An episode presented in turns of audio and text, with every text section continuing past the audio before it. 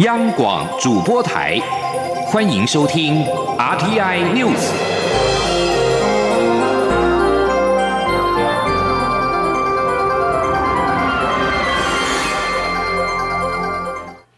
各位好，我是李自立，欢迎收听这一节央广主播台提供给您的 RTI News。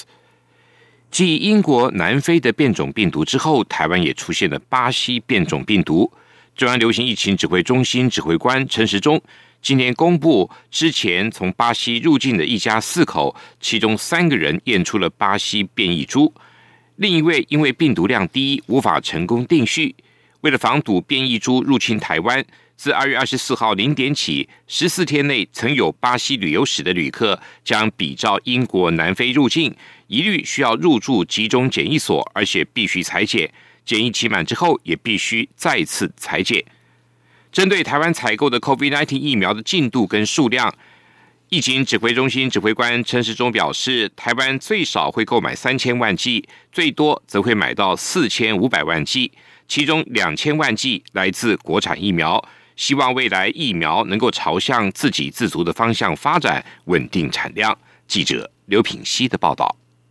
疫情指挥中心指挥官陈时中二十一号下午在疫情记者会中表示，近来全世界疫情有下降的趋势，台湾疫情跟世界疫情息息相关，因为台湾确诊个案主要都是境外移入。WHO 也再三强调，在疫苗施打到群体免疫的情况下，工卫措施仍不能减少。陈时中指出，台湾开始施打疫苗的时间晚于其他国家。他认为有利有弊，弊在于需要拉长等待期，但有利的是可以观察不同国家施打不同疫苗的成效。未来台湾施打疫苗的效率很重要，必须加快施打速度，群体免疫的时间才能追上国际与世界先进国家同步。而台湾与各国最大的不同，便是对疫苗的安全性要求较高。毕竟台湾确诊数少，所以专家对疫苗安全性要求谨慎，FDA 的查验登记也相对严格。陈世忠表示。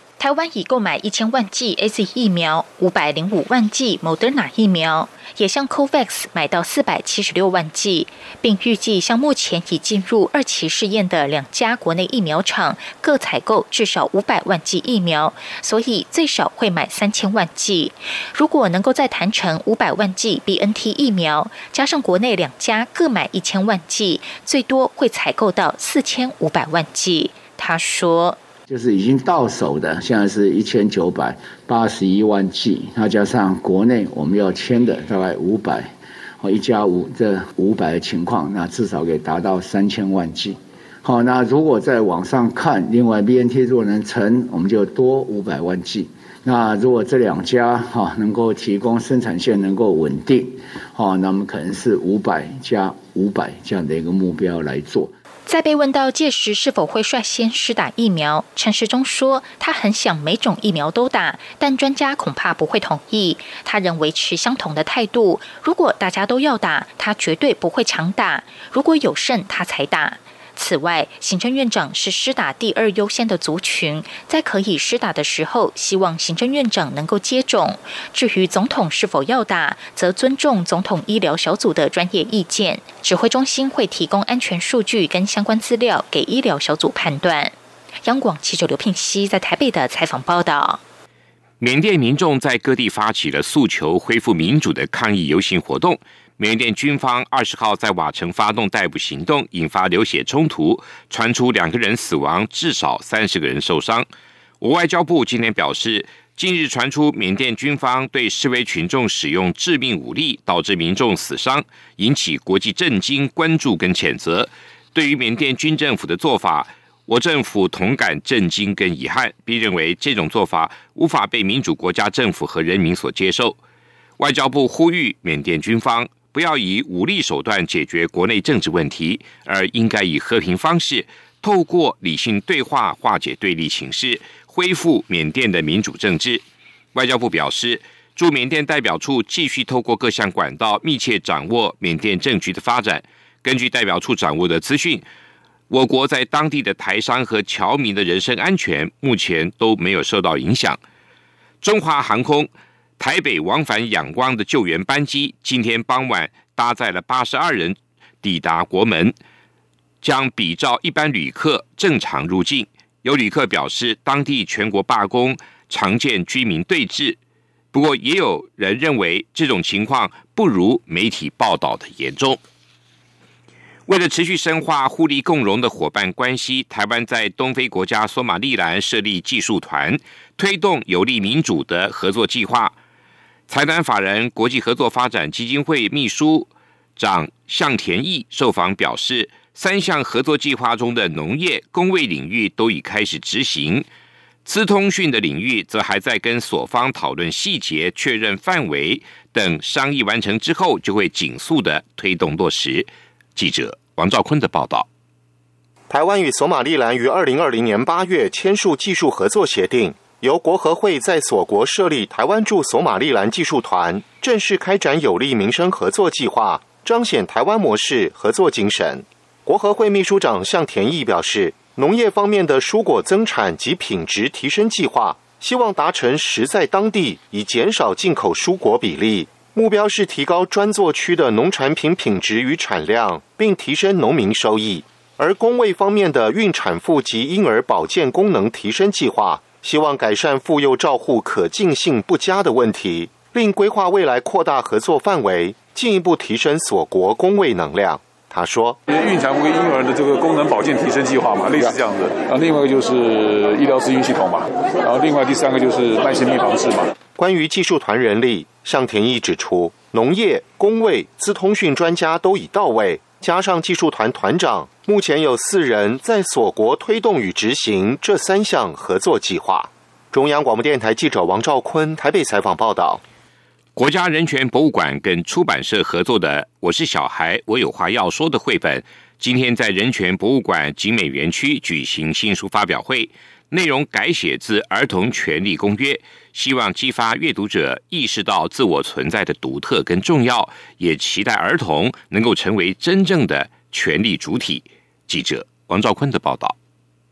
我是小孩，我有话要说，以绘本形式。用儿童权利公约为出发点阐释儿童权，希望传达说母语还有文化传承的重要性，向下扎根人权教育。国家人权博物馆馆长陈俊宏致辞表示，很多人关注儿童议题，但习惯将儿童视为被照顾的客体，而比较不是从儿童作为权利主体的角度来进行相关儿童教育。他说：“今天这个作品能够产生，事实上是在二零一九年，我们曾经有一次啊的共识会议里面，大家一起来讨论，是不是有可能在这一次展览当中，曾把这五十几条条文浓缩成十六幅啊这个插画，同时我们希望在展览结束之后，把它转换成为我们今天大家看到的这个绘本。”陈俊宏强调。不希望公约只是形式上的法条，而能让每个人内化为核心价值。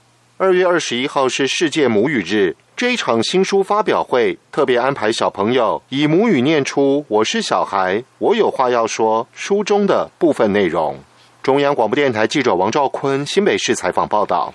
美国毅力号探测车成功的登陆火星，科学团队中有台湾人参与其中。蔡英文总统今天在脸书贴文指出。在火星上开车的驾驶来自台湾，毅力号科学团队有台湾人参与，像是负责操控探测车的团队就由工程师严正带领。参与太空船设计的刘登凯也来自台湾，他们在地球上编排城市指令，远端驾驶火星上的毅力号。总统表示，美国 NASA 毅力号探测车成功登陆火星，展开寻找生命证据的任务。毅力号还携带了一具小型无人机，这是人类第一次把无人机送到火星。总统表示，在 NASA 服务的台湾人很多，他们都是台湾的骄傲。而就像前年台湾团队一起取得第一张黑洞照片一样，台湾的科学实力可以为全人类带来贡献。蔡总统还表示，行政院日前也提出了太空发展法草案，台湾人会继续自制卫星。要接轨国际，支持太空产业的发展。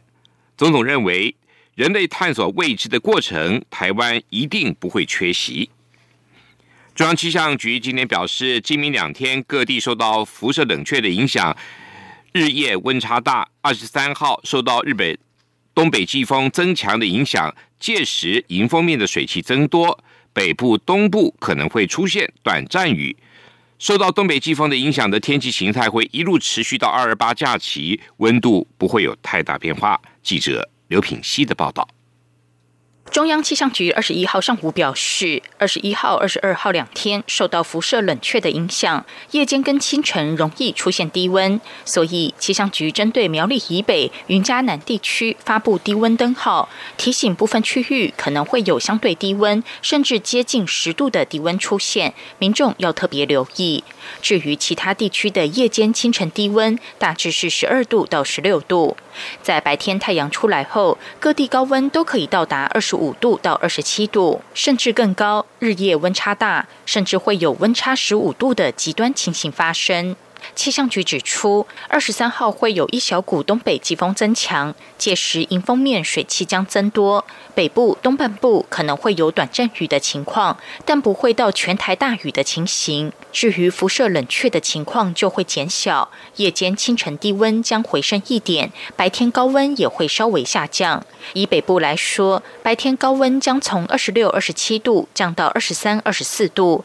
等到二十五号东北季风稍微减弱后，高温又会再慢慢回升。这样的天气形态将一路延续到二二八连假。气象预报员关心平说。那等到这个比较靠近我们的二二八假期这段期间呢，其实大环境上面来讲，都还是一个比较偏向是东北季风的影响范围。那所以在温度上面来说，没有到说变化非常的大，可能北台湾这边还是一样以二十四度到二十六度的白天高温为主。那中南部地区呢，因为东北季风的影响比较不到，所以整期的温度，未来七天温度一路到二二八假期呢，其实白天都是算是蛮高温的，就只是在最近的两天可能留意一下。日夜温差是最大的时间点。此外，这几天的空污严重，能见度低，容易出现低云跟雾。等到二十三号东北季风南下后，低云跟雾的情形就会减低，一直到二十五号东北季风稍微减弱后。中南部金马地区的能见度可能又会再降低。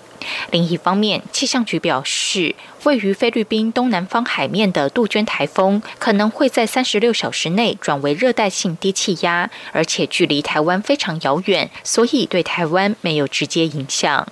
央广记者刘聘熙在台北的采访报道。